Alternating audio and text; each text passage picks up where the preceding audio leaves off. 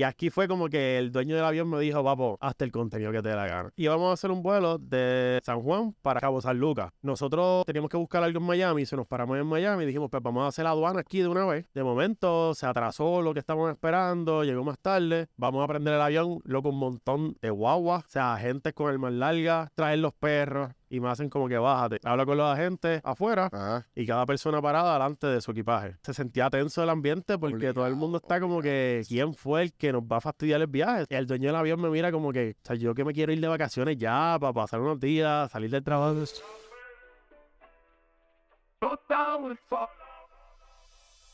Estás escuchando Big Battle and Battle. Pues Marqués, bienvenido nuevamente. De nuevo, segunda vez aquí en la casa nueva. En la casa nueva, correcto. Estaba, diste la vuelta por allá por Socializa. Saludos a los muchachos. Este, Yo iba para allá y cuando después te escribí, mira, el mismo sitio y tú, no, Ah, cambiamos, ahora tenemos otro estudio. Y yo, sí, espérate, sí. Eh, cabrón, ahora, ¿qué ha pasado? Han pasado dos años ya, ¿verdad? dos años, menos, dos sí. años. Eh, para ese tiempo tú estabas, para los que no saben, tú eres piloto. Sí. Y para ese tiempo tú eras piloto, pero como que privado, ¿verdad? Eh, sigue siendo comercial porque siempre que estés cobrando ya se considera como un vuelo comercial, Mm. pero está volando un jet privado, una familia en Puerto Rico. ¿Y cómo, y cuál es la diferencia de un, un piloto que hace eso versus lo que estás haciendo ahora, que obviamente aviones mucho más grandes? Eh, pues ahora estoy en aerolínea. Esa es la diferencia. Pues un avión más grande, son más personas. El servicio no es tanto de tú a tú como antes, porque antes pues siempre era la misma familia. Sí, a veces llevamos una amistad o me llevaba el hijo o lo que sea, pero ahora es pues cada vuelo son pasajeros diferentes, son personas diferentes. Te tienes que presentar. Eh, son dos mundos aparte, pero en verdad a mí me encantaban los dos. Porque extraño unas cosas de aquí, me gustan unas cosas de acá. Si los pudiera meter en una batidora y hacer uno, estaría brutal. Pero el- ese, ese tú siempre viajabas de aquí, el otro. El otro sí yo estaba basado en San Juan. Entonces tu video, tú dices que tú, por, o sea, que, que como que ese era tu sueño full. Tú te querías trabajar una aerolínea full. Es Porque que, bueno, fue viral ahora. tú siempre desde que, por lo menos la mayoría de las personas y los boricuas como tal, que nos criamos estando en el, lo que para los que no sepan, un poquito de contexto, el aeroparque es un lugar en el aeropuerto Luis Muñoz Marín, que es el aeropuerto internacional de nosotros en Puerto Rico, que tiene barrita para el que se quiera dar el palito, tiene restaurante, tiene una terraza y los, van familias completas Exacto. a ver los aviones, Sí. todo el día. Yo llegué a celebrar un cumpleaños ahí en algún momento. A mí me encantaba. Sí, sí. Pues eso se cerró por muchos años Mm. Ah, y ahora volvió a abrir y los pues, los que cogieron de nuevo el lugar, pues le están metiendo cariño, le están metiendo chavo y lo están poniendo bien bonito. Y los otros días yo estuve para allí un cumpleaños de alguien que me invitó y yo vi a aquello full, fue como que diatre, Una, una, un, ¿sabes? Un blast de una nostalgia. nostalgia, porque tú dices, aquí va a salir gente de nuevo, porque el mismo sueño que tuve yo lo tuvieron amigos míos de que ahí empezó todo. So, al estar ahí y como que ver eso, tú dices, lo que yo estoy viendo todo el tiempo, la mayoría son línea aérea, línea aérea. Ajá. Y yo por un tiempo en mi carrera yo no quería línea aérea porque lo que escuchaba era cosas súper negativas de que ah, los schedules son malos. Sí, eso siempre. Lo- la flexibilidad. Ajá. Y entonces me crié con eso, pero estaba dejándome llevar por gente que no estaba en línea aérea. Es como que ahora yo lo miro como que ¿por qué tú me estás dando esos consejos si tú no, nunca has estado ahí? Tú no sabes cómo se mueve el cobre ahí. Ajá, ajá. Y pues ya de más, más adulto tengo un panita que me dice, brother, ¿qué estás esperando? Tienes todos los requisitos, la calidad de vida está buena, dale. Y yo, chicos, es que no sé lo que me han dicho. Y ahí me dijo, Beneficio. estás comiendo la ñoña, brother, métele. Y me obligó, me obligó, me obligó, aplico. Y cuando me llamaron, yo dije, esto se fastidió. Ajá, ajá. Sí, sí, este, qué bueno, mano. Porque también, eh, ¿verdad? Hubo un shortage en pandemia de, de pilotos y de... Tuve seis meses desempleado. que el diarete. Obviamente por eso, full por, por las restricciones de vuelo, ¿verdad? Es que obviamente pasa la pandemia, la gente le coge miedo a viajar por tener contacto. de- O sea, tú estás en un avión, estamos sentados más cerca que esto, estamos pegados. Ajá, Y pues la gente se empieza a asustar de que me voy a contagiar, de me voy a morir, porque había, había un montón de desinformación, la gente no sabía qué es la que había. Sí, sí. So que el porciento de vuelos comerciales bajó un montón, pero el porciento de vuelos privados subió. Porque todo el que tuviera dinero decía, pues yo me voy por jet privado, yo no me voy a montar comercial. Sí, sí. Y por ahí fue que yo estaba en ambulancia aérea. Y esto es lo loco, tú dices, pues ambulancia aérea, tú tienes trabajo seguro, porque estaba todo el mundo enfermándose. Pero donde yo estaba, no querían. eh, nosotros no estábamos certificados para bregar con pacientes de COVID. Entonces, cuando íbamos a transportar un paciente de las islas para llevarlo a Miami por un ataque al corazón o lo que sea, decían, está lleno el hospital, el hospital. Ajá, ajá. No, no te lo traigas para acá porque no se puede. Que el garete. Y entonces, pues la ambulancia aérea también no estaba volando. y Yo, yo era de los más nuevos y me dijeron, papo, tenemos que hacer recorte de nómina porque estamos gastando demasiado. Y ahí me fui yo por seis meses. Sí, era como el efecto dominó de todo. Que tú pensabas que sí, pero en verdad es que, cabrón, no hay espacio. Va a llegar, algún momento te va a tocar. Los que se salvaron fueron inicialmente la carga, Ajá. porque todo el mundo estaba por Amazon, por aquí, por allá, pidiendo todo, o que la carga siguió moviéndose al garete. Pero a mí me faltaba una licencia para poder entrar a la carga 121, porque son departamentos diferentes. Y, pero ahí empieza a ser el boom de los jets privados, y ahí es que me llaman el mismo que me sacó de la ambulancia aérea, que no era lo que tenía nada contra mí, es que simplemente pues, Sí, es, sí. es compañía, papo, tu economía. Si tienes que hacer los ajustes, lo haces. Ellos habían comprado hace mucho antes de la pandemia una compañía en Puerto Rico, y esta familia que se compró ese avión le da el avión a esta compañía para que lo maneje. Qué loco. Y él dice, pues espérate, yo tengo un chamaco en PR que yo acabo de sacar, es bueno, te lo voy a presentar, si le gusta, pues dale. Me presentó, nos conocimos, y bueno, yo me lo disfruté. Extraño mucho el volar, como ella es privado, lo extraño mucho. Eh, ¿Cuán difícil es tú comprar un avión y mantenerlo? ¿Es como, es similar a un bote o no? Mucho más caro.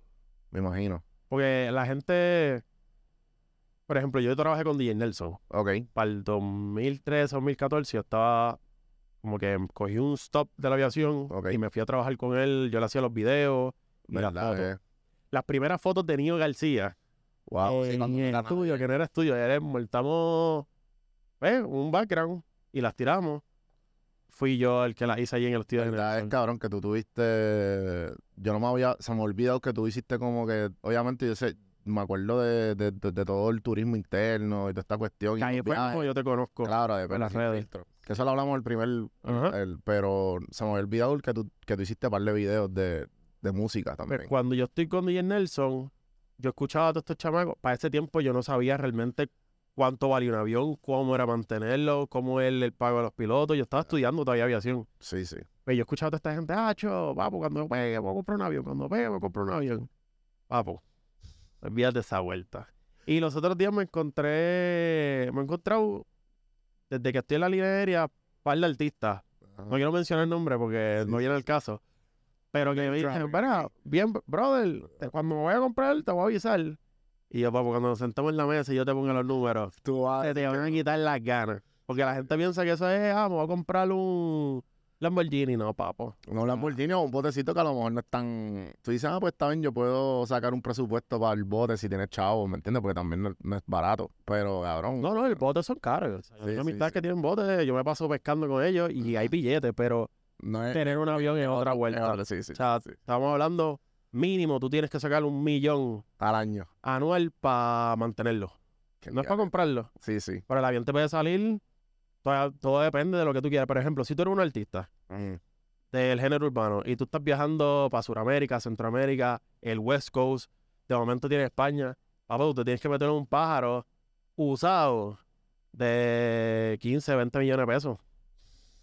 Y ese es el primer cantazo. Más pagarle a los pilotos, más la dieta, más los hoteles del crew, Sí, sí. eh, eh, más cada vez que tú Tienes- aterrizas tú tienes que pagar un fee tienes que- aeropuerto. Tienes que crear básicamente una compañía nueva solamente para la administración de tu avión. La mayoría de la gente que tiene aviones privados, ellos crean una LLC con el nombre, con el número de matrícula del avión. Ajá. Eso es aparte. Pues es que si te lo echas encima, papo, te va a Sí, fastidiar. pero, pero yo sé que también en pandemia, bueno, tam- yo no sé si ahora, eh, no sé, no sé cuál es la popularidad o cómo fue que empezó, pero yo sé que en algún momento yo lo he visto que hay mucha mucha gente que está como que rentando la silla de su avión privado, Ahí hay, eso es una línea finita. ¿verdad? Porque si tú no tienes cert- Porque también, certificado porque que también está- puedes hacerlo, pues está legal. Pero si no, estás haciendo el garete. sí, porque también están los peliculeros, que yo no sé si tú te enteraste, me imagino que sí, Es que hay un punto. que, que, que yo no sé si es en Dubái, en Miami, que cabrón, que literalmente tú vas, tú haces tu sección de fotos y te vas.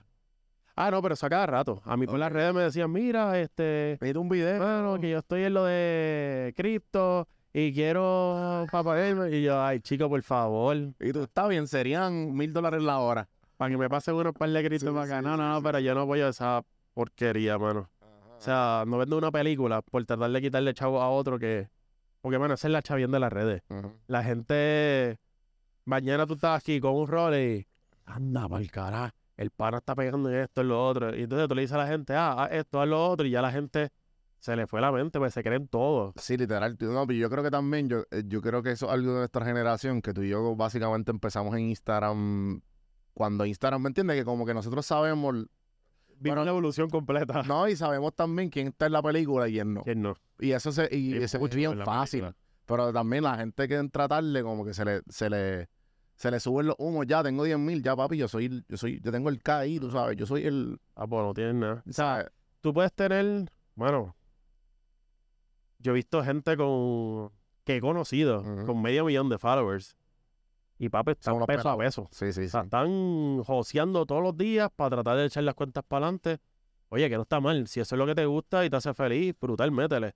Pero no me vengas a roncarle que tú estás bajando un ticket y que te- tú tienes una mansión y que tú tienes Ah. carro y lo otro, porque eso no es lo que tú estás viviendo en el día a día Sí, tuyo. yo, vi, yo vi un clip que no me acuerdo en qué página de esas de, de trap o de reggaetón, whatever, que, que, que era de Tito el Bambino, diciendo, papi, este, hay gente que pueden tener millones de seguidores y que están en la película montada, por eso están, que te prestaron los chavos a ti para las cadenas y los carros, pero están ahorcados buscando el peso detrás de todo eso. Y tú, ya, la claro, claro. Y, y, no lo- y, ¿sabes? Nada, yo nunca había escuchado a alguien del género diciéndolo, diciéndolo así de raspado. Y, y también yo me di cuenta como que en el, obviamente en la trayectoria del podcast, han entrevistado gente de millones de seguidores. Y he entrevistado gente de 5 mil. Cabrón, y me entran más de 5 mil que de un millón. Ni un follow, cabrón, ni un fucking... Y tú dices, aquí ¿Qué esto no me cuadra. Ajá, dos más es cuatro. O sea, por lo menos uno, cabrón. Ajá. Por lo menos uno. ¿sabes? Y yo he tenido gente, cabrón, que menos de 10 mil, cabrón, que me entran y me escriben mensajes con cojones. Y yo dije, cabrón, pues esto no me hace sentido. Para mí, yo algo que hago, por ejemplo, yo colaboro con el que sea. Eso a mí no Ujú. a esta etapa de mi vida a mí no me importa. Por eso también uno lo tiene que aprender con el camino. Pero, por ejemplo, si a ti te llega una colaboración, por ejemplo, Don Juan me llamó para acá, para el podcast, y yo digo, ah, checa cuántos followers tiene. Ah, treinta y pico mil. Pues deja, yo no me enfoco, ya, ok, brutal, tiene una carta de presentación que a primera, la primera página del libro se ve bello. Hay números, pues cool. Pero después yo voy a los posts y de momento tiene un comment, dos comments, que no es tu caso. Sí, sí, Pero sí. tú y yo No, ponemos es que yo sé, yo sé, yo Y sé. tú dices, ¿cómo tú tienes 40 mil, 50 mil followers o más? Eh. Un millón. Y tú tienes con un millón 20 comments. No sé, Brother, sentido. o sea, y también, y también no- más se dejan ver los que apagan los, los, los likes. Claro. Sí, que tú dices, chico. Como que Sí, el, que esconde, el que calla es porque algo esconde. O sea, Y tú lo ves mucho, eh, lo- yo lo veo mucho más en el género, como que la gente que está empezando nueva, como que, ah, este cabrón tiene 30 mil y si ya lo está pegado, entonces después lo vuelves a ver cinco meses después y tiene la misma cantidad de seguidores. sí, Y nos ven estamos viendo. Es que las redes para subir hoy en día en Instagram, Sí, por lo menos, papá, es un joseo. No, en verdad, yo creo que ya en todas las redes es difícil por el volumen que hay y, y tanta la, gente. y la gente tra- y tratando y tratando y tratando y los de lo mismo y lo mismo y lo mismo. Yo pienso que ahí es que está el truco. O sea, tú te puedes inspirar en contenido de otros. Todos lo hacemos. Ya, la- ya todo está hecho. O sea, Sí, sí, salir con algo nuevo, nuevo que nadie en el mundo haya hecho. Maybe hay una que otra cosa, pero está bien complicado. Es un remix de ya lo, de lo que existe. A ver si veo a la gente, ah, te copiaste fulano. Papi, pues, pues maybe lo estaba haciendo en inglés. Ajá, No había nadie haciendo en español, pues yo lo estoy haciendo en español. literal. Porque hay una habla hispana que no consume contenido en inglés, pues yo lo voy a no traer saben acá. y no saben. Claro. Sí, sí. Que es lo que me pasa hoy en día. La gente es como que me están escribiendo mucho de norteamericanos. Mano, I love your content, me encanta tu contenido. Can you do it in English? Y es como que, No, brother, el 95% de mis followers son latinos. Eh. Y hay una necesidad, o sea, no soy el único piloto que está haciendo el tipo de contenido que yo hago. Hay más, hay venezolanos y demás. Eh. Pero norteamericanos hay un montón, o sea, un montón Sí, bien sí, pegado verdad, verdad. pues yo le voy a dar a esta gente que no me vino a hablar tanto inglés o que no habla inglés. Mira, esta es la vuelta de la moneda de cómo vive un piloto. Pero tú eres un superstar en tu, ¿verdad? Como que en PR yo no he visto otro piloto así. Ay, pero acuérdate, la gente también, cuando tú no eres nadie, no te la va a dar. Ok. Hay un chamaco que se llama Cristian Santiago, que bueno, hace un contenido de aviación súper ¿Tú eres piloto? Sí, Ok. Pero Vuelvo, no conozco de la industria, por eso te el pregunto. piloto comercial ya tiene su licencia comercial, está trabajando para, pues, algún día llegar a la línea aérea. Incluso yo, cuando yo estaba volando el jet privado, Mm. yo estaba haciendo el mismo contenido. Dos o tres gente entraba. Ah, llegué a la línea aérea, ¡ah! Es un pilotazo. Bueno, Sí, sí. lo mismo, o sea, pero ahora como estoy en este lado, No, visión, ahora me la dan. Lo que te enseñas también. Es como que, pero antes yo podía enseñar más, porque obviamente la línea aérea tiene muchas más restricciones. Sí. De mira, en esta fase del vuelo tú no puedes hacer esto, lo esto, esto no se puede postear, esto sí.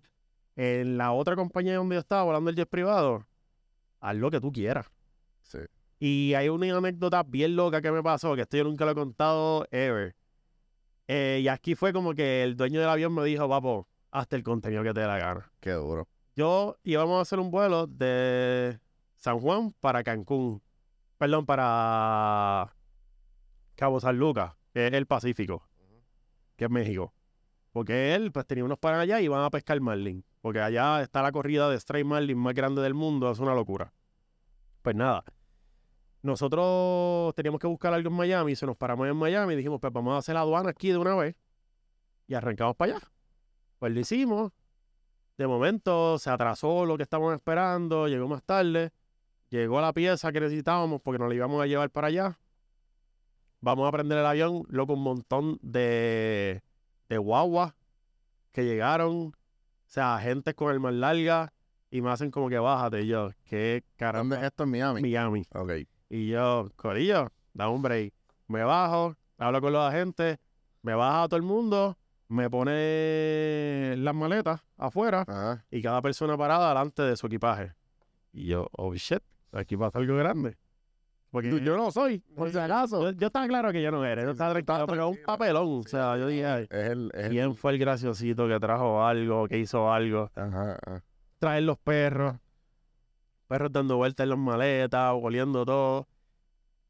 Ya había, se sentía tenso el ambiente porque todo el mundo está como que. ¿quién fue el que nos va a fastidiar el viaje? O sea, si aquí aparece algo, se chavó todo.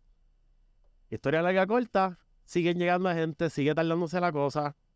El dueño del avión me mira como que, brother, o sea, yo que me quiero ir de vacaciones ya para pasar unos días, salir del trabajo. Y de momento una gente dice, José Márquez. Y yo digo, pues, me conoce porque él tiene el registro de todos los que estamos en el avión. Que soy bien fan de Instagram. ¿no? No, me dice, tú tienes un canal en YouTube, Bomayax, ¿verdad? Como que de, del agua. Y yo, pasmado, hecho ñoño. Y yo, ¿qué caramba es esto? Muchachos, tranquilos. Ellos no son. Ah, se montaron. Y lo que había pasado era que él, él llevaba al capitán del bote en ese Ah. avión, en ese vuelo. Y el capitán tenía el mismo nombre de una persona que están buscando. Y eso pasa bastante Sí, y pues, sí. tenían que asegurarse. Pero a la que el tipo vio que como que me conoció, todo el mundo ahí cayó. Y ahí el dueño del avión me dijo, mira, haz todo el contenido que te dé la gana. sí, si me pasa que el frío todo así, dale por ahí para abajo. Qué duro, qué duro. Diablo, que, que el garete, man. Yo dije, en el sitio menos yo pensé que me iban a conocer en una situación como esta. Yo estaba No, y, esa gente, y esa gente te tiene que tener bien fichado. Ejemplo, yo, yo hace poco fui a hacer la entrevista de, de Global Entry. Ajá. Y el tipo ya, ¿sabes? Yo estoy seguro que cuando el tipo me vio, como que, ah, Ah, ese es fulano, ya yo sé sí, como que, no, no, no como que me reconoció, pero como que ya ten- tenía como que un, un conocimiento de como que un mini background check de que, que, que, que- porque te tiene que aprobar, te tiene que aprobar. So, él como que se tiró la pichadera como, ay, ¿qué tú haces? Como que bien friendly. Y yo, a este tipo me está entrevistando full. Y yo en la pichadera pues le dije todo, porque obviamente será la entrevista, para eso era. Pero como ya están bien entrenados, pues la, la pichadera de seguro salen un par de cosas que tú... Sí, no todo el mundo se da cuenta. Como tú te, cu- No, te cuentas, no. como que, espera, No, yo, mano, yo tenía me está corriendo la corriente, pero él sabe la que Sí, hay. sí, no son pendejos, cabrón. Son agentes, literal, Ajá. son agentes. Y, y yo tengo muchos panas también que trabajaron en, por años en de- agentes de TSA. Y, este, Ok. que yo sabía todos, todos los trucos, viste, de lo que me contaban, por de lo que podía contar. Ajá, sí, pues hay un montón de leyes también de se cuidan mucho. Sí, sí, no, este, y, y más después, yo, yo leí, yo no sé si es verdad, yo lo escuché en un podcast, y maybe tú sabes más de esto, que después de que pasó 9-11, supuestamente había, como por tres meses, o algo así, un, un, un time frame bien cortito, que le avisan, la- las flight attendants le podían avisar como que a la gente, parte, ¿sabes? El, el, el, ¿cómo se llama esto? Lo, lo que te dan antes de tu, como que mira, pues si, si pasa, si hay un accidente, El briefing. el briefing que le dan, que siempre que tienen que darle seguridad. Pues supuestamente en ese briefing añadieron de que tú puedes usar, mira, tu cinturón como se puede, se puede sacar, puedes usar tu silla como escudo. Pues ahí, de verdad, si te digo que sí, te miento, porque uno estaba en la industria para... Claro, pues, obligado, no, obligado. Pero no después de aquí yo seguro pregunta porque No, te voy a preguntar tiro. un podcast de, de un comediante, creo que fue Louis C.K., eh, que él pues obviamente viajó como un mes después de que nadie se atrevía. Mira, que- Vamos, pero O imagínate. sea, imagínate, imagínate, era la pandemia por mil, porque cabrón, la, habían recién estrellado la, la, la- Eso, o sea, en la aviación y en la vida, yo creo que de, de la humanidad, hay un antes, las Torres Gemelas, o sea, un 9-11 y hay un después de un 9-11. Me imagino que ustedes también cuando tú coges todos los exámenes y pendejas, como que eh, Sí, lo bueno, no, después de... Pues la gente ve que pusieron la maquinita esa que te hace el registro nueva, el screening es más, más severo, o sea, es más, más intenso. Pero en los aviones también se implementaron, te digo, no sé cómo era antes, sé cómo es ahora, pero hay un montón de seguridad, de medidas de seguridad, de procedimientos de seguridad para tratar de, evitar si pasa algo, pues uno cachar o, o evitar cosas Sí, porque antes era bien relax, supuestamente. Que antes era como... Que mano, nadie se vio venir eso. Sí, sí. Antes era, pues, ok, era, era como que más enfocado en la droga y el war against Sí, como drugs, que Pero no era... Maybe alguien podía anunciar una bomba o algo así. Por eso ha pasado toda la vida. Pero de lo que pasó, o sea, de que secuestrar el avión y estrellarlo contra un edificio, o sea. Nadie, Sí, sí. nadie se esperaba eso. No, y nosotros éramos chamaquitos, ¿sabes carajo? Yo Yo me- acuerdo estar, yo En Puerto Rico se paró por En mi- completo. creo que eso fue el mundo entero, mano. Yo todavía me recuerdo estar en mi salón de clase, intermedia, y de momento un corre y corre salvaje de que maestra entrando, gritando, se acaba de estrellar un avión y las maestras parando las clases, poniendo lo- los televisores, Ajá. que eran los colitos de botella, como decían, los grandotes, Sí, sí, sí. y toda esa pendeja ocurriendo ahí, nosotros así como que, ¿qué, ¿Qué carajo estaba pasando? Nadie, nadie sabía qué carajo estaba pasando. Y hay un video bien loco que si lo consigo cuando terminemos te lo envío, del tráfico aéreo, cómo estaba ese día normal, Y todo el... pasa el cantazo de que la primera avión se estrella y como nadie, ni un solo vuelo en Estados Unidos, cero, nadie entra, nadie sale, todo Estados Unidos sin aviones, bloqueo. completo, impresionante, brother. Tú ves ese avión, el mapa de Estados Unidos lleno, con un montón de puntitos amarillos, momento vacío. ¿Qué tú piensas de, o sea, yo no sé si, no sé cuán sensible es este tema, pero ¿qué tú piensas de, de la gente que piensa que fue como con un inside job? Bueno, yo no estaba allí, Sí, sí. yo me dejo llevar por lo, por lo que he visto. Maybe hay gente que va a decir, ah, pues busca información. Mira, brother, No, porque hay gente también como que me da mucha gracia porque es con estas conspiraciones que la gente se la vive bien duro, como si supieran. No, porque es que si tú ves bien a, a ciertas temperaturas, eh, el combustible de- del avión puede quemar y tú como de cabrón, tú no eres, ¿sabes? Entonces, los... la manera que yo lo veo es como que si fue intencional Ah, de parte del gobierno o realmente fue un ataque legit terrorista, either way murieron un montón de gente Sí, inocente. obligado, Eso es lo que a mí me afecta, eso es lo que a mí me importa. Lo demás, whatever. Hay departamentos que son los que se tienen que encargar de eso, no yo. sí, obligado, obligado. Yo creo que ese es el, el verdadero mindset para tu... Ujú. Y hablando de eso, algo que... Pues yo soy bien, very big en, en el- la mentalidad del, del estoicismo. ¿Sí Ujú. sabes lo que es? Sí.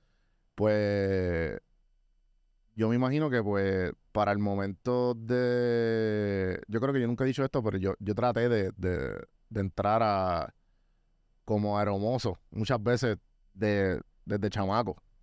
Y nunca podía pasar la, la, la puta entrevista, mano. Y todas son diferentes. Y Todas todas, las mano. compañías Entonces tienen- tú las leías y todas las diferentes. ¿Sabes? Yo creo que yo fui como para tres o cuatro aerolíneas de chamaco. Y yo dije, pues, mano, pues déjame tratarlo, viajo al mundo, tú sabes. Y pues, como obviamente será mi norte, pues ellos obviamente no buscan eso. Ellos lo que quieren es un buen.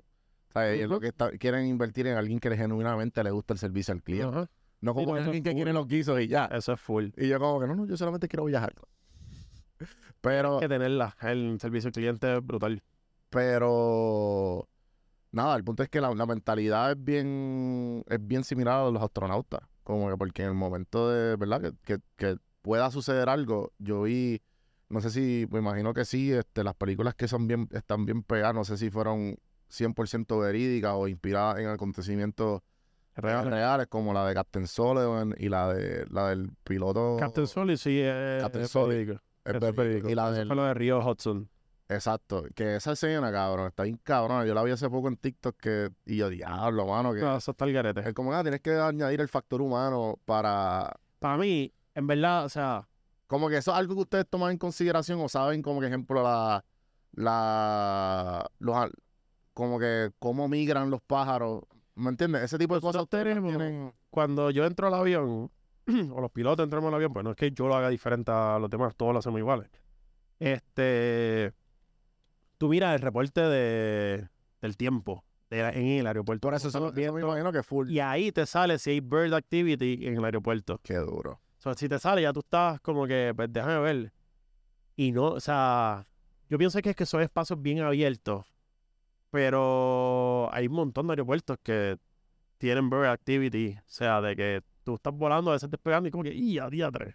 Sí, como que para los que no saben de la película o, o de la situación, fue, eso fue como para el 2011, 2010, algo así. Sí, fue un poquito para atrás. Él estaba despegando, despegaron y pasaron por una manada de pájaros y pájaros entraron al motor y pues se le fueron los dos motores. Eso está el garete. O sea, ya, porque para esto es otra cosa y es bueno que toquemos el tema porque hay mucha gente que dice, por ejemplo, lo que pasó recientemente con Southwest. ¡Ay, Dios mío! Que, eso fue hace poco, ¿verdad? sí. Eso fue la semana pasada. Que también fue por un pájaro. ¿En serio, Sí. cabrón? No, papi, yo no me vuelvo a montar un vez. Pues cuando entra el pájaro, pues se le va un motor. El avión tiene dos motores. Por eso mismo. O sea, tú. El avión no se va a caer. El Ah. avión sigue volando con un motor. Ellos dieron la vuelta, hicieron su procedimiento de emergencia y aterrizaron. En el caso de Captain Soli, él perdió los dos. Ya es, planeja. Y lo tienes que poner en un sitio. Y él trató de virar y dijo: No hay break de virar. Voy para Río. Voy para Hudson. Que eso es lo loco de eso. Sí, sí, sí, que en verdad fue excelente. Eso Tom Hanks hace del, No, del papi. capitán y todo es como que, ah, bueno, pues voy para el río. Súper relax. Y el, Y el tipo en, el la torre de control como que, ¿where? empieza a llorar, cabrón. Y tú, ¿qué carajo está pasando, cabrón? No, él es hasta el garete, porque para mí es como que lo que a mí me voló la cabeza es cuando a él lo están investigando, que le dicen, no, ustedes no hicieron las cosas bien. Exacto. Para ese tiempo no era como ahora, ¿me entiendes? Ya, gracias a gente como él, o accidentes o incidentes como los que él pasó, es que la aviación es más segura hoy en día, es que a la hora de un accidente, nosotros los empleados podemos tener más beneficios. Porque el pana le dijo, no, pero es que, ajá, ustedes pusieron a todos esos pilotos en el simulador. Pero ellos todos sabían que los dos motores se le iban a ir. Nosotros no sabíamos eso. Estaban esperando los, los pájaros, que eso es lo que... Dame, me tienes que dar. Y él había pedido más segundos. Sí, él pidió como 30 segundos y le dieron a ¿Qué? tomar al 15. Ayer no me acuerdo cuánto el tiempo, pero yo sé que lo redujeron. Le dijeron, no te vamos a dar tanto. Nadie pudo hacerlo. Todo el mundo que trató de virar se mató. Chocaban, je. O sea, y es como que, ah, po, Eh, sí. el pana no está tan loco. ¿no? El pana la tenía detrás de Y rato. la, y la de Denzel Washington, que es un borracho. Eso también es como que inspired. No, no, ahí es más... Sí, es más Hollywood. Sí, mucho más Hollywood, pero demasiado más Hollywood. Pero si es la, para mí esa película lo que quiere dar a entender es de cómo el vicio Te puede te joder. puede afectar la familia, relaciones interpersonales con amigos y tu trabajo, brother. O sea, ah, no me van a coger, no me van a coger, no me van a coger. Ah, ese día pasó algo. No solo en la aviación, para mí es en cualquier carrera. Pues tú puedes ser un, un driver de troces allá afuera y dijiste, vamos a dar un palito, hoy no va a pasar nada. Y ese día te quedaste sin freno, pa, mataste a alguien, te hicieron la prueba, Sí, sí. preso por el resto de tu vida. Sí, literal. A mí esa es la crítica que esa, Sí, full. esa película quiere dar. No, definitivo, definitivo. Pero, pero en verdad, y, y yo no sé si ¿tú, tú crees que es cultura latina, porque yo me acuerdo de chamaco, siempre mi mamá era bien como que, ay Dios mío, el avión. Y entonces como que aquí en Puerto Rico por lo menos, que es en Puerto Rico nada más, cabrón, No te- que aplaudimos, Aquí, República Dominicana, en verdad. tenemos ahí la pelea de, de quién. Para mí es de ¿Por nosotros. qué los tú crees que eso, mano? ¿Cuál es, la, ¿Cuál es la teoría? O sea, me imagino que es cultural, pero ¿por qué? Es Es como que, dos cosas. protégeme, Señor. Para mí son dos cosas. Eh, una, aplaudir de que llegamos a la isla. Ah, Y segunda, gracias al crew entero, piloto, in-flight, de, Ah. por traernos seguro a casa. fue una cultura bonita también. Aposta, demente. Sí, sí, sí. A mí, no me aplaude a mí, a mí es como que para mantener la cultura, porque eso de que aplaudan a mí, eso es una... Sí, una, una. Ajá. Ajá, ajá. Para mí es igual. Ustedes, por eso es que digo, ustedes no le están aplaudiendo a los pilotos. Ustedes le están aplaudiendo al crew entero. Nosotros dos allá adelante no le podemos dar servicio a ustedes allá atrás. Sí, porque yo estaba. Es bien loco porque si tú te pones a pensar, esto es como ser mesero. O sea, por, por lo menos aromoso. Obviamente estoy aquí simplificando bien cabrón. Pero es como ser aromoso. perdón, los aromosos son como ser mesero o bartender. Pero cabrón, es el, el trabajo de bartender y aromoso más peligroso del mundo. Y te voy a esto. La gente Todos los piensa- días arriesgando tu vida, cabrón, saliendo al aire y yendo para otro lado. Y mira, para la cámara, para que me ponche. Si tú eres una de estas personas que te va del avión y, ay, me tienes que traer Coca-Cola. Ay, qué tipo más sangre porque me está tratando con actitudes. Ellos no están, ellos o ellas, o ellas, porque ahora hay mil términos, no están ahí para servirte Coca-Colita o darte Sprite o... Ellos están ahí por si pasa algo y hay una emergencia, ellos son los que se van a encargar de correr ese show allá atrás y ni que tú, ni tu familia, ni la gente que está en el avión mueran. O sea, eh, eso es un servicio aparte, extra, que hay líneas aéreas que dan, pero realmente a ellas no las entrenan o a ellos no los entrenan para servirte Coca-Cola, agüita, café. A ellos los entrenan si pasa algo grande, de verdad. O sea, desde una emergencia médica, ellos han tenido que dar CPR allá arriba. Eh, un pasajero se volvió loco y hay que neutralizarlo. Ellos son los que se encargan de eso. En una emergencia, brother, cuando yo cogí el training de la línea aérea, nosotros pasamos un día completo con los inflates, que son los aromosos o aromosas. Ah, pues ellos son roboses. Literal. Ellos escuchan, que no los voy a decir porque es por, por seguridad de la compañía. Cada compañía tiene sus triggers, palabras o cosas que se dicen o cosas que hacen o sonidos que triguean como que está pasando esto. Es para todo el mundo saber esto es lo que está pasando. Sí, como códigos en- entre. pasa eso o se dice eso o lo que sea, ah, pues esa gente hace y empiezan a gritar todos lo mismo y todos se mueven a la misma vez y las puertas se abren al mismo tiempo. Es un show que nosotros, yo, o sea, yo estoy en la industria, pero nunca había visto algo así. Cuando pasó, yo hice con mis Claro. compañeros de clase como que, ¿qué es Yo esto? hice, yo llegué, lo más que yo llegué fue cuando yo estaba en el primer año, cuando vivía allá afuera, eh, estaba buscando, pues nada, llegué a la última entrevista de video, porque creo que son una escrita, una de personalidad, Es que cambia. Depende Llegué la última, pa- de ahí decidían si yo iba para el training en, en lo- en los headquarters de la, de la aerolínea.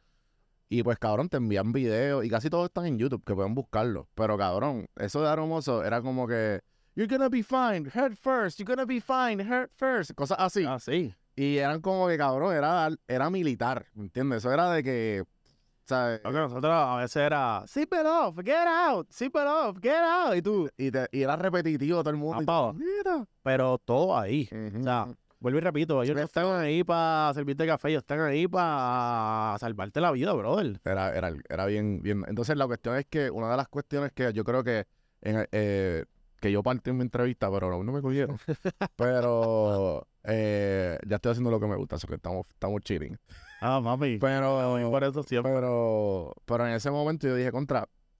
Una de las cosas que ellos le intrigó más era el mindset mío de, de, de meditación y de como que mantenerme la, mantener la calma o saber que cuando yo estoy este overwhelmed o pasando algo como que estaba como que estaba tranquilo. Sí, que estaba relax. Y, o sea que como, como yo resolvía las cosas, más o menos.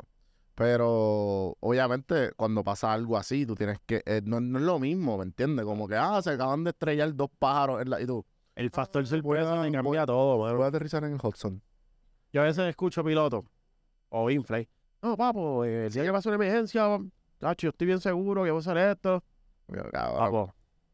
Es como el que dice, el día que a mí me asalten, papo, yo cuatro puños. Sí, sí, me sí. asaltaron y es el primero que está ahí. "No, Papi, uno se prepara y tiene que estar bien mental, mentalmente en el juego de que yo siempre que, por ejemplo, hay partes del vuelo que son más peligrosas que otros, cada cual tiene diferentes cosas en la cabeza, pero yo me estoy preparando para lo peor, estoy esperando lo peor, esperando lo mejor. Porque si pasa, no me coja de sorpresa. Porque tú tienes milésimas de segundos para controlar ese aparato y que no pase una tragedia. So, es como que nadie sabe cómo va a actuar hasta que realmente pasa una situación y tú veas cómo tu cuerpo reacciona. a Eso todos somos diferentes. Sí, obligado, obligado. ¿Tú nunca has tenido historias o bueno, experiencias personales que te ha pasado algo así que tú como que diablo? Sí, Además en, de esa en la aerolínea todavía no me ha pasado. Y gracias a Dios. Y también es que hay mucho, ¿cómo te digo? O de pilotos veteranos que tú estás en un waiting y tú. "Ja, Ah, no, escuchas en mi tiempo. Sí, ahí escuchas, ahí escuchas. Pero, por ejemplo, la línea de aérea tiene más regulaciones. Como tú estás llevando a tanta gente, o sea, la Agencia Federal de Aviaciones, la presión que le ponen en cuanto a mecánicos, training, es altísima. So, por eso es bien raro que tú veas que por mantenimiento pasó algo en una línea aérea americana. Eso casi no pasa. ¿Qué fue lo que pasó en Southwest hace poco? Que, que salieron, que salió el humo, salió todo. Y que- Eso fue lo de en Cuba, que lo del pájaro, Ah, que se me metió en el motor. Exacto. Sí. Y tuvieron que aterrizar en Fort Lauderdale, algo así, como que son mucho más. No, ellos volvieron para La Habana. Ellos están saliendo de La Habana, Cuba, para Fort Lauderdale. Pasó el despegue y volvieron. O sea, tú no te vas a ir con un motor para Fort Lauderdale. Tú ahí mismo, o sea, aunque, una sean, aunque sean 30 millas, literal. tú, si ese es el aeropuerto más cerca, tú vas para ese. Sí, sí. A menos que tenga uno a 10 minutos adelante y tiene mejores servicios de bomberos, mejores servicios médicos, pues tú dices, pues mi mejor opción es allá, porque, y si pasa algo me grave. Tú que, tú que pues obviamente sabes de esto, ¿cuál es? Explícame un poco de las regulaciones de los drones. Como que, porque obviamente tú, yo sé que eres fotógrafo y pues sabes de esto y a la misma eres piloto. So, ¿cuál es, cuál es el mambo que tiene DJI? Que son los que tú sabes, cuando tú lo vuelas, como que te dicen, ah, no esto es no flight zone. Y tú, como que, claro, esto va a subir 60 pies, eso no va, ¿me entiendes? Como Pero que- tú, lo, maybe lo subiría a 60 pies, porque eso es lo que tú necesitas y la toma, ya tú la grabaste. Ujú. Pero ver en un anormal, eso, o sea, yo he subido cuando no, eso no estaba, lo de regulación, no había control, eh, DJI salió con eso, la Agencia Federal de Aviación no tenía conocimiento de eso que iba a pasar. Sí, sí. Papo, yo recuerdo estar grabando en vivo la caminata de Raymond, Ajá. que ese contrato nosotros Desde el avión. desde el dron. Ok. Nosotros estábamos transmitiendo en vivo con un cable conectado a la pantalla y de ahí salía para Telemundo. Qué duro. Y papo, yo tener ese pájaro, el dron, en las ínsolas del diatre para cogerla el mal de gente Sí, que estaba te- acompañando. todo está quedando cabrón. Hoy en día, hoy en día digo, para ese tiempo no había regulación de lo que hay hoy en día. Sí, sí, obligado. pero estaba bien pasado, o sea, de lo que fue. Y ahí tú dices, papo, si pasa un helicóptero, eso es así, no hay manera que un piloto lo vea. Ah, le diste, tú mataste a todo el mundo. Y eso es lo que la gente a veces no. Yo tengo compañeros de la industria de fotografía que es como que, ah, chu, chico, es que tú eres bien chucero. Estás grabando en el Capitolio, en el morro. Pues así. Ahí está Isla Grande y está el aeropuerto internacional, por ahí entran todos. Cabrón, y- Le metes un avión, van para el piso. Y entonces la cuestión es que yo, yo que sé esto ahora, porque pues llevo un montón de años en la industria de fotografía, eh, yo he visto ahora gente que se va a Switch y, y como que encuentra la manera de volarlo allí. Y yo, eso no es legal. O sea, y la gente lo pone en Instagram afuera y yo, tú estás aquí arriesgándote un poquito porque, Yo tengo un panita, Te puedes pero voy a decir nombre. obviamente, sabemos quién tú eres. Ah, no, oye, lo que ese bebé, yo lo adoro. Sí, sí, sí. Mano, lo hizo sin intención. Ajá, Había un ajá. concierto en el Irán y él trepó el dron para grabarlo. Desde afuera, él se fue al parking. pa. Y ahí es que entran todos los... Ah, pues, estaba la Agencia Federal de Aviación por allí. La multa que le dieron no fue graciosa. ¿Cuánto fue? Par de miles de pesos. Pero Al par de miles. Yo creo que más de 10 mil pesos. O sea, claro. Este es un buen clip. Sí, sí, sí, sí. O sea, como que piénsalo, mano. O sea, Sí, sí, sí. ah, Y saquen la licencia, es bien fácil. No, pero es que tengo que estudiar, mano. Pero Cabrón, ajá, es gratis. ¿Sabes? Tú coges el examen, te dan la licencia y te te llega por email. se acabó. Tan difícil. Sí, sí, sí, sí. Y puedes cobrar legit. Por ejemplo, a mí, cuando. Automati- ¿verdad? Automáticamente cuando tú tienes el certificado de drone, auto- automáticamente tú puedes Pero no es el premium. certificado nada más que tú sacas del FAA en la página. Ajá. Tú tienes que sacar Part 107, y esa es la licencia. Tienes que coger un repaso, Exacto. autoestudias como tú quieras. El examen cuesta creo que 150 dólares. Lo coges y si lo pasas, entonces te llega tu licencia. Y ahí tú puedes vender. Tú puedes cobrar lo que te dé la gana, porque ya Sí, tú estás autorizado para eso. Y a mí me pasaba, por ejemplo, nosotros hicimos con Azuka Films y Avi- con Ujú. Crecro, eh, Gab-. Gabriel Ocando. O sea, estuvo Él me Fanny mucho. Hace poco. me llamaba mucho como que, Marque, tenemos una grabación y el cliente nos está pidiendo que tenemos que tener la licencia. Y pues yo iba para allá, saludo al, al brother. Como yo la tenía, y era, yo pienso que yo fui de los primeros en tenerla en la isla. Sí, yo me acuerdo, eso era, eso, Ah, era- uy, eso era oro, cabrón. Ahora no, hay un montón de gente y sí, ahora, ahora es bien fácil también. qué bueno que las tienen porque en verdad no solamente te proteges tú y a tu bolsillo de una multa, es de saber lo que tienes que hacer y no poner en riesgo a gente que está en el aire. O sea, Sí, sí, en verdad que... papelón, bro, de tu La- meterle- ese, ese conocimiento, pues obviamente la gente no, no es tan común, no Sí, es tan común. sí. Yo me acuerdo que cuando la última vez que tú viniste para acá, yo creo que yo estaba recién... Yo hacer un proyecto, yo, yo que estuvimos ahí rápido, Sí, hablamos, hablamos, hablamos. pero no por ¿Qué mucho. quedó de- Nada, se ¿Está hizo- corriendo? está corriendo, pero no, no por mí. Pero yo lo empecé, yo lo empecé. Y, y después de ahí se aprendió mucho. No, Para decirte, para decirte más, se aprendió mucho y, a- y en verdad eso fue, agradezco un montón porque en verdad esos primeros pasos que uno da de producción y de producciones así que tú no sabes cuán grandes son, pues, eso es otra pues vuelta. sí, sí, definitivo, definitivo, como que ahí, ahí es que uno aprende cuan- el valor de su tiempo. En cuanto uno realmente de su tiempo, el sacrificio del equipo que uno tiene. eh, Y muchas veces tú estás trabajando hasta de gratis. y tú no lo sabes. Sí, sí. Yo lo noté, me había que te interrumpa. Yo trabajé para Travel Channel Ok. en Puerto Rico y vine a un documental y el drone pilot de ellos Ajá. Le pasó algo y no pudo viajar. Y ellos se ponen como locos a buscar, gracias a la licencia me contratan. Y ahí yo fui que aprendí eso. Yo dije, ¿Cuánto que llevamos, ajá, me están pagando X cantidad. ¿Y cuánto llevamos en el set tratando de hacer la freaking toma y la nube no coopera? Y yo yo estoy trabajando, yo estoy perdiendo chavo aquí. Ajá.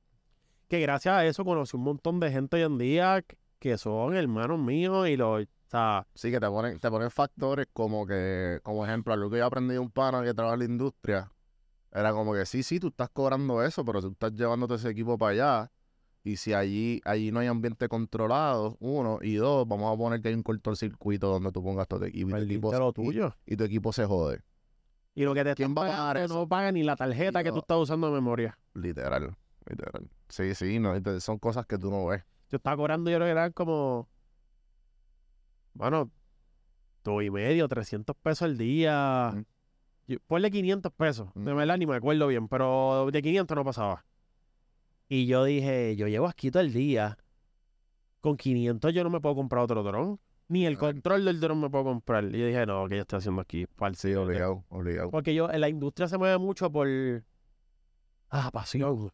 Esta Ujú. gente ama lo que hace. Sí, papo, pero del amor no se paga la renta de la casa. Literal. So, eso y eso pasa en un montón de industrias.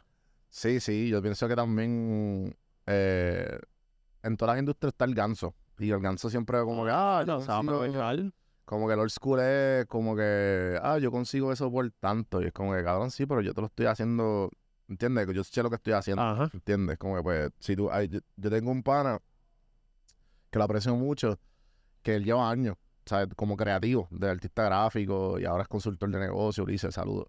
Y él me dice como que, mira, cuando un cliente a mí me pregunta, que como que me da mucha pregunta del precio, Ajá. pues tú le dices, está bien, man, checate mi competencia. Y al rato van a volver. Claro. Y no, no, no, das no, cuenta. no, no es eso. Es que chequeé mi competencia porque no te quiero como cliente. Para que te vayas duro con ella. todavía. ¿entiendes? Más duro O todavía. sea, Es como que no, no, para que chequee porque te vayas con ella porque Ya yo- te estoy dando otro contacto para resolver. para que vayas. Porque yo no, te, yo no pienso cogerte como cliente. Eso y está eso, durísimo. Cabrón. Está durísimo. Y eso es un nivel de, de madurez eh, Y de confianza y en tu trabajo también. trabajo que tú como que no hay break. No hay break. Es como que, ¿sabes cuánta gente me ha dicho a mí? No tanto, y yo, pues, vete con mi competencia. Tranquilo, vete. Mano, y Ah, eh. cuando decimos que pasan todo, volviendo de nuevo a mi campo, a la aviación, en Puerto Rico pasa, o sea, en Puerto Rico y Estados Unidos pasa un montón. Como que tienen estos chamacos que tienen que hacer sus horas. Y yo soy el dueño del avión y yo sé que él tiene que hacer sus horas. Me la voy a, lo voy a pillar Ujú. para darle una porquería porque él tiene que hacer su hora y está pompeado que va a salir de la escuela. Pero hermano, no. Es un tipo que tiene posiblemente 70 mil, 80 mil, 100 mil dólares en préstamos en las costillas. Que el banco ya le dijo, te graduaste, papo, comienza a pagar porque son préstamos estudiantiles. Sí, sí. Y tú lo que quieres es pagarle una pasetería que si no vive con su papá y su mamá, no hay break de que viva. Porque o pago la renta de mi casa o pago los préstamos, pero no puedo hacer las dos. Sí, sí, es como que yo creo que también, no sé, porque yo, o sea, yo, eh, no me importa la industria, yo me he encontrado con gente que no le importa el sentido de que, es que también es difícil porque maybe la industria de nosotros no es tanto de contratar, pero yo sé de gente que sé yo, que tiene una tienda, por ejemplo, ah, no, que lo pago 8 pesos, y yo sí, cabrón, pero por 8 pesos tú no puedes vivir, ¿me entiendes? Vas a tener estudiantes, ¿me entiendes? Todo lo que da. Pero, Y también, hermano, es bien complejo porque aquí en Puerto Rico no, la educación de economía es una basura. Cabrón, somos... En vez de estar dando 40 estupideces en la, en la escuela, den economía desde el intermedia, Mm. economía básica. Cabrón, no, En la high, ese cabrón. O sea, tú llegas y entonces tú empiezas a hablar con chamacos y tú dices, por los, los otros días vi un clip de un podcast que dicen, ah, se supone que tu carro no pague más del 15% de lo que tú te ganas al mes. Ajá. Y la gente, pero, ah, es que el 15% de criticando a la chamaca que lo está diciendo. Ella no te está diciendo que tienes que meterte en un carro que paga 200 pesos o no. O sea, tú hacer lo que quieras con tu dinero, pero recomendado financieramente estar seguro que no pasa el 15%. Y tú veías, gente en los comentarios, ah, pero ¿dónde tú consigues un carro de 200 pesos? Pues, pues, brother, si tú quieres seguir los consejos financieros y ser exitoso al final de- del tiempo y que no estés pillado mes a mes, tu sueldo no te da para tener un carro nuevo todavía. Sigue trabajando y llegará el momento en donde te lo vas a poder comprar gastando 15 o menos por ciento. También yo pienso que la gente es medio orgullosa. Yo no sé en general. Como que yo, obviamente, como vengo del joseo en el sentido de que yo nunca acabé. Yo siempre estaba haciendo lo mío. O sea, si yo tenía un part-time, yo tenía otro guiso por el lado. Y no vamos a parar. Sí, ya se eso puede va a seguir toda la vida. Pero entonces ya en mi mente es como que, ah, pues tengo que tener varios ingresos. Sea, en mi mente es como que, ah, tengo que tener cuántos ingresos tienes. Y pues de esos ingresos, pues tú Estás un total. te haces un total. Pero la gente, hay mucha gente que pues estudia y son muy orgullosas, o son gente como que no, es que esto es lo que yo, o son vagas, cabrón, y no lo saben. Mano, yo tengo panas que no tienen casa, viven con sus papás, tienen treinta y pico de años Y tienen y un tienes un freaking BMW que paga mil, dos, mil quinientos pesos. ¿Qué diablo tú estás haciendo con tu vida, hermano? Sí, sí, sí. O sea, prioridades. Ya es tiempo de ir saliendo del nido de los viejos y de buscarte lo tuyo. Y no es que hayan tiempo, no es que a los 30 tú tienes que tener una casa. No, mano, hay gente que se le da antes, hay gente que se le da después. Esto no es una competencia entre uno y otro. Y hay gente que no le interesa tener una casa y está, eso está bien. No, y también cada cual tiene su camino, está bien, pero... Pero tú los ves como que el carro es todo. No, No, bro, es una estupidez lo que estás haciendo. O sea, Hay- hay un- prioridad en la vida. Hay un clip bien famoso de Arcángel de una entrevista que él dice como que, ah, yo puedo tener un Bugatti, pero si yo tengo un Bugatti, yo tengo que tener una casa que vale cuatro veces eso. Y tú como que, diablo, es verdad. Porque cabrón, ¿dónde tú, tú no estás haciendo una casa de 200 mil pesos en. Bugatti, cabrón. Es, es como que tenerla. Mira, se supone, mi mamá es contable. Ujú. O sea, que los números en mi casa y mi hermano son los duros. El número. Eso es condenado cada rato. Mira, los taxes, esto. Eso es lo que me ponen al día. Eh, se supone que la- el carro tú no pagues más del 15% mensual, como mencioné. Y se supone que la casa que tú te compres, esa hipoteca mensual, no pague más del 28% de tus 28. ingresos mensuales. Si tú estás fuera de esos números, pues papo, yo quiero que es hora de ponerte a pensar, o si estás pensando comprarte un carro o una casa y te va a pasar de esos números, no lo hagas, brother. No, y también la gente, ejemplo, yo, yo, se la, yo se la doy a muchos muchos creadores de contenido que son analistas financieros y que la, la tienen. Ejemplo, está, Un montón buenísimo. está Finanzas con Rey, que estuvo aquí, Ajá. que él tiene un buen programa, y también está eh, Carlos Feliciano de, de Café Investments, que también, sea, él es el de la bolsa de valores, te enseña desde el principio, pero también te enseña a hacer un presupuesto y, y, a- y- tener tu, o sea, él, co- eh, él da tips bien sencillos como que, mira, si tú coges 300 pesos al mes y los pones en un, en un fondo indexado con interés compuesto, en 30 años tienes Te va a coger 630 mil pesos al año. ¿Y tú qué? ¿Sabes? Tú Una cosa tan sencilla. sí, sí, cosas así bien bobas que tú te quedas como que, wow. Mira, a mí, a mí hay algo que me vuelve loco. Cuando yo estaba de instructor, que no, pues, obviamente no estaba cobrando lo que está cobrando ahora. Yo me metí al paraquedismo, que es un deporte caro. Eh, ese ¿Sigues año, haciendo eso? sí. Duro. Viajamos a Tailandia, la comprometí a mi esposa. Felicidades. la verdad, Este, ahora. Mano, hicimos, ese año me fue brutal. Ajá. Y todos los paros me decían, brother, tú estás haciendo algo por el lado, tú estás metido en la calle porque es que los números no cuadran. Y yo, no, papo. Es bien sencillo. Y dije, tú estás gastando 15 pesos en almuerzo, 20 en el desayuno o lo que sea, y más la cena. Ponle que estás gastando 50 pesos al día por 5 de trabajo, por 52 semanas. Sí, se Sácate va, cuánto se va, es. Ah, pues eh, tú tienes un ticket. Ey, ey. Entonces, ah, ¿cuánto paga el BBW tuyo? Porque había que unos que tenían como instructor, mil dos. Ah, pues yo estoy en mi equito, que no paga nada y me lleva con 20 pesos de gasolina estoy toda la semana. Cuando tú sacas los números, te dices, papo, pues ya está. Y ahora nosotros nos podíamos meter en una casa, bueno, Buena. heavy. Ujú. Pero decidimos, no voy a hacer eso. ¿Por qué? Porque yo estoy en una industria de la aviación que vino el COVID, todo el mundo para afuera. Un ataque terrorista, todo el mundo para afuera. La bolsa de valores cae, o sea, eh, hay un crash económico, una depresión económica. No, la gente no va a poder viajar. Pues empiezan los layoffs. Pues ¿para qué yo me voy a meter en una casa tan cara que si yo pierdo el trabajo en un trabajo regular yo no la puedo pagar? Pues le dije a Viviana, mamá, vamos a comprarnos esta de tanta, de tanto dinero, la ponemos bonita como nosotros queramos y vamos a comprarnos un apartamento y lo vamos a alquilar. Cualquier cosa que pase, exacto. Ese apartamento paga la casa. O sea, mañana nosotros nos quedamos sin trabajo. El apartamento, o sea, nos salió tan barato y hoy en día la renta está tan cara que ese apartamento me paga la hipoteca de la casa. Yo no pierdo el techo de nuestra casa. El hogar de nosotros no lo perdemos. La guagua, pues yo busco cómo pagarla, trabajo para pagar eso. Y el agua y la luz y el internet si lo necesito. El internet si no se puede, pues tampoco la pago. Pero es organizarte y de ahí que empiezas con una y mañana otra y otra y otra. Cuando vienes a ver, tienes un imperio. Mañana te quedaste sin trabajo. Pues tienes dos opciones. Sigues cobrando o tú dices, mira, ya no quiero trabajar más y este va a ser mi trabajo, manejar mis propiedades. Ahí es que está el billete. Sí, sí. Este, un, un libro, un libro bien bueno para eso es Padre Rico y Padre Pobre. No lo he leído, pero me lo han recomendado un montón. Es No, que yo no soy muy pero- fan de leer No, no, pero es eso, es eso. O sea, si, si no eres fan de leer, pues lo puedes escuchar. Es bien audiobook. Tengo que Sí, tratarlo. Y, y tú que estás, claro que tú haces, que tú haces cuando estás, obviamente estás volando, pero hay mucho, como hay mucho idle times o que, que tú haces ahí, como, y no está, hay, tienes internet, ¿verdad? Imagino, como Sí, que- pero nosotros no podemos usar, no es que yo voy a estar ahí, hey, por eso, pero Ahí bailes. entra la cabina, yo pongo en el play mode, yo guardo el celular. Sí, y- obligado, obligado. Eh, en verdad tú estás verificando cosas del vuelo o hablando con el compañero que tiene al lado.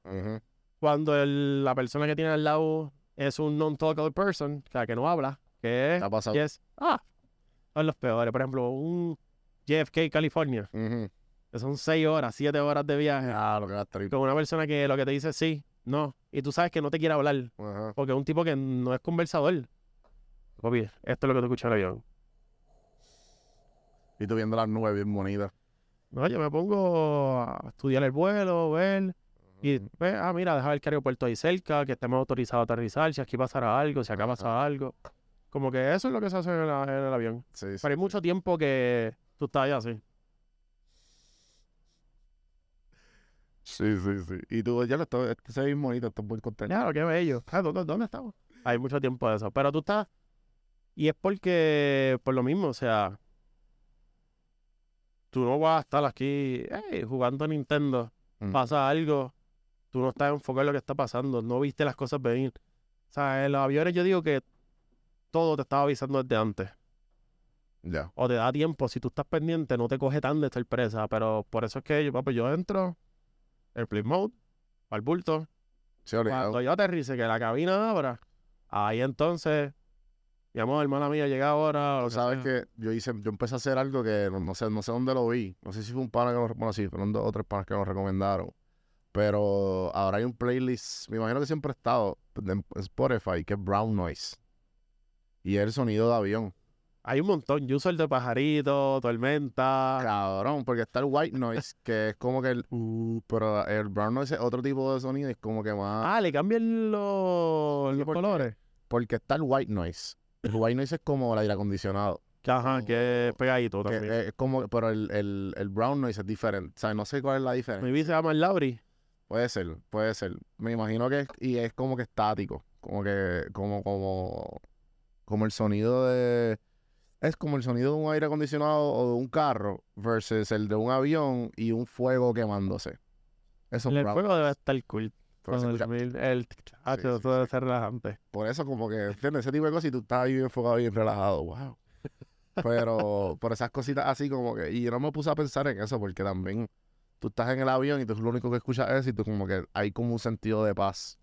Sí, mano. Eso- el- en esos por- momentos. Yo no soy muy fan de volar de noche. Ok. Porque tú no ves nada, cabrón. Sí, mano, y para mí la noche se hizo para dormir. Sí, pero, pero yo no sé, yo creo que tú lo dijiste en el último podcast también, como que, que en verdad que si ustedes tienen las cabinas cerradas, ustedes pueden llegar a donde sea, porque todo eso es un juego de números. Bueno, este, esta es la loquera. Tú tienes, por ejemplo, mi último trip. Yo despegué a las seis y media de la tarde de Nueva York, Ujú. aterricé a las diez y media de la noche en Sacramento, California. Ok. Hay como seis, cuatro, seis, cuatro horas Sí, de aquí a Puerto Rico. Ajá. O sea, de Sacramento a Puerto Rico. Ajá. So, ya yo tengo cuatro horas adelantadas. So, que yo no aterricé a las 10. 10, 11, 11, 12, 12, 1, 1, 2. Yo aterricé a las 2 de la mañana para ahí terminar de hacer los duties del avión. Para entonces eh, arrancar al hotel, hacer check-in, darme un baño, acomodar todo y acostarme. O vienes a ver, te terminaste acostando a las 4 o 5 de la mañana. ¿Qué pasa? Te acostaste a las 4 de la mañana. Ponle que dormiste 7 horas. Te levantaste por la tarde y ese día yo despegaba a las 11 y 35 de la noche de Sacramento, California. So que realmente tú estás despegando en tu reloj que eh, no te da tiempo a ajustarte el reloj biológico Ajá. tan rápido. Tú estás despegando casi a las 3, 4 de la mañana de tu hora de Puerto Rico. sea, Sí, sí, es bien... Es bien loco. Entonces, cuando tú estás en el avión oscuro, Tú quieres dormir. papo, te empieza el juego mental de. Y ahí es que. Por eso yo digo que el training nada más- tampoco, puñeta. eh, el juego mental no es solamente el training, no es saber todos los botones que tocar. Es también tus ciclos de sueño. Ya yo lo tengo mangado. Sí, eso, ¿cómo se llama? El, el Cal- Kardashian Sleep, el, el de 8 horas. Yo lo que hago es, por ejemplo, un día como ese, o salgo por la noche y rompo toda la madrugada para acostarme a las 7 de la mañana, 8 de la mañana, y cuando yo me levante a las 8 de la noche, pues estoy fresquecito, dormí mis 8 horas, mi cuerpo está ready. Pero si tú te llegaste con sueño y te acostaste away, dormiste 6 horas y después que te despertaste tuviste 10 horas entre medio despierto, cuando te vayas a volar, papo, vas a estar Muerto. pero la línea aérea, como saben eso, nosotros tenemos la opción de llamar fatigue, Mm, qué duro. porque obviamente es seguridad. O sea, tú no vas a obligar a un tipo o a una un piloto o una piloto como que montate en el avión, tienes que hacer el vuelo, no. Sí, que Si no- realmente tú, te di- eso es un self una evaluación de uno mismo. Yo estoy fit for duty, yo estoy listo para volar, o sea, ¿va a ser seguro que yo vuele? Sí, brutal, a ver vuelo. No, llamo fatigue. O sea, no puedo. pero se comportan igual que las horas de enfermedad o no? No, nosotros no tenemos horas de enfermedad. Ok. nosotros acordamos un pay, pay time off. Sí, PTO. Ajá, PTO. So que de ahí, cuando tú llamas, la, por ejemplo, si llamas enfermo, estás llamando sick, la compañía te dice, ¿lo quieres pago o quieres sin paga? Y tú decides si coges de tus horas de PTO o mira, no.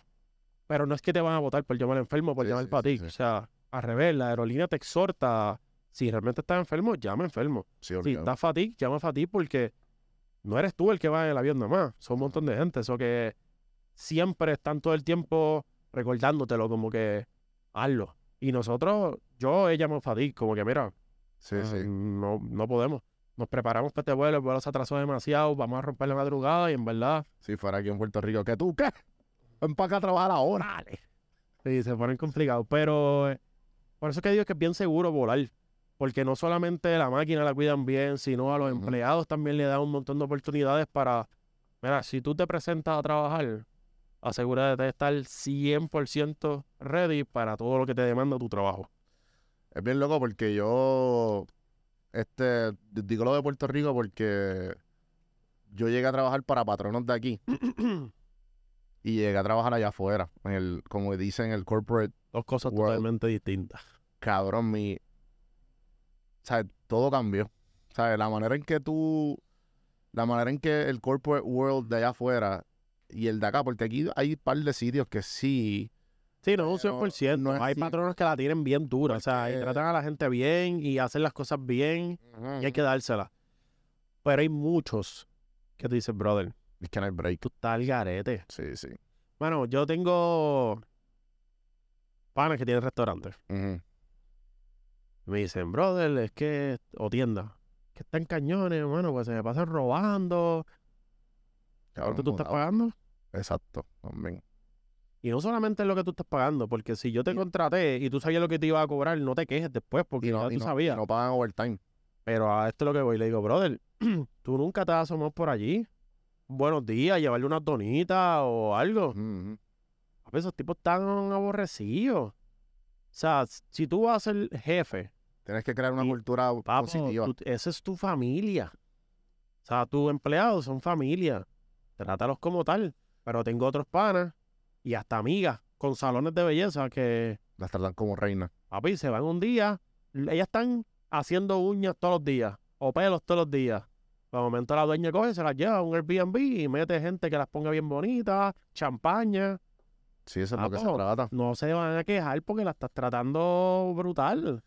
No, es que tienes que llevártelo a todo el empleado de un Airbnb, pero da esa, da es, no sea el patrono regular que va a regañar y se va para el carajo. Ni siquiera un, bueno, está haciendo un buen trabajo, nunca.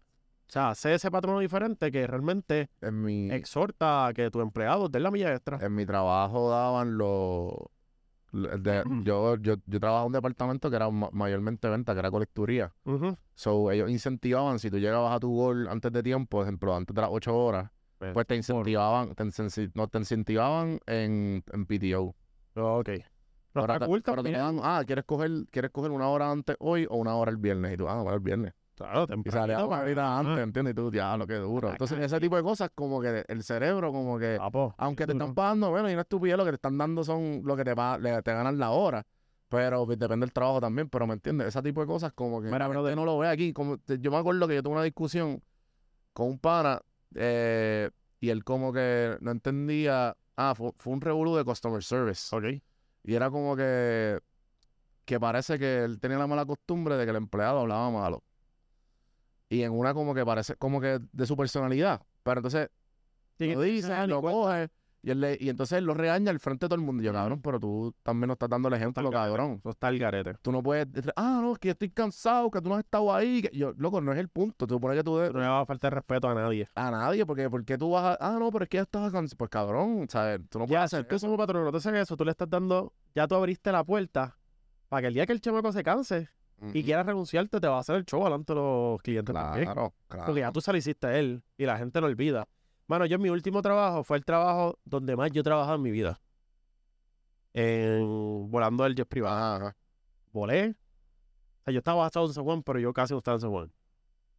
Pero el trabajo y le preguntaba a mi esposa que yo menos me he quejado. Sí, porque te da una libertad cabrona. Apo, el trato, mi jefe, conmigo. O sea, yo tenía dos jefes. El chief pilot, bueno, tres jefes, para decirte más. Mm, El chief pilot, el jefe de los pilotos, el presidente de la compañía y el dueño del avión. Tres mentes completamente distintas. El chief pilot se preocupa por nosotros los pilotos.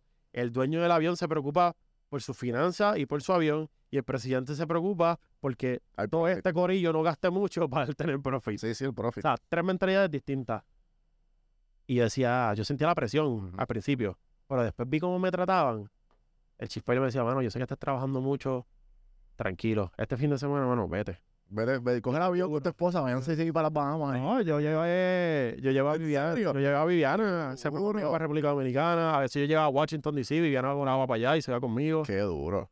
Entonces, volvamos a lo mismo. Son tres jefes que, mano, brega conmigo como empresa, brega conmigo, trabaja y no te quejes.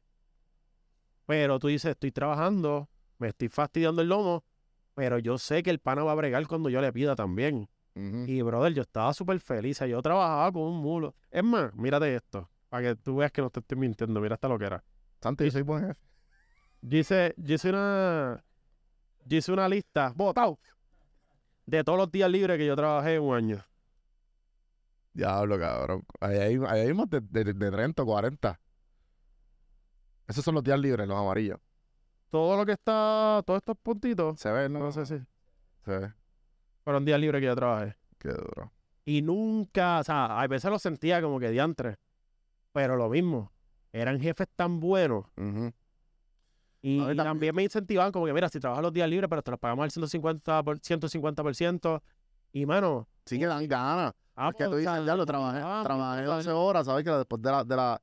Se supone que por ley, y la gente, bien poca gente que paga de una mesa aquí o paga servicios profesionales, si tú pagas más, si tú estás trabajando más de 5 horas y no hay break, después de la quinta hora es overtime. ujú, Y, y si después de la, después de la octava trabajada también, tiempo y medio. Y si no, pues tiene que ser consent de la persona. Pero ellos pueden decir, no, no, yo no, yo no puedo trabajar más. I'm not- como tú dices, I'm not fit for duty. Me voy, bye. Eh, eso, mano, eh, si eres patrono de lo que sea, restaurante, mano, da la milla extra. O sea, trata a esa gente como si tú fueras empleado que te gustaría que te trataran. Claro, cabrón. Ya está. Marqué. Gracias por darte la No, vuelta. papi, gracias a ti por invitarme cuando quieras. Siempre paso brutal aquí. Eh, cuando quieras darme la vueltita en la que tú sabes. Ya no puedes, ya no. No, no, no, no pero no, pero Ahora podemos alquilar, el pasaje. podemos alquilar un avioncito y nos vamos. Eso estaría cabrón. Me gustaría también después tocar. Me dijiste que estás blogueando. Eh, ahora empecé a bloguear, pero. Pues podemos tirarnos algo. Dale, dale.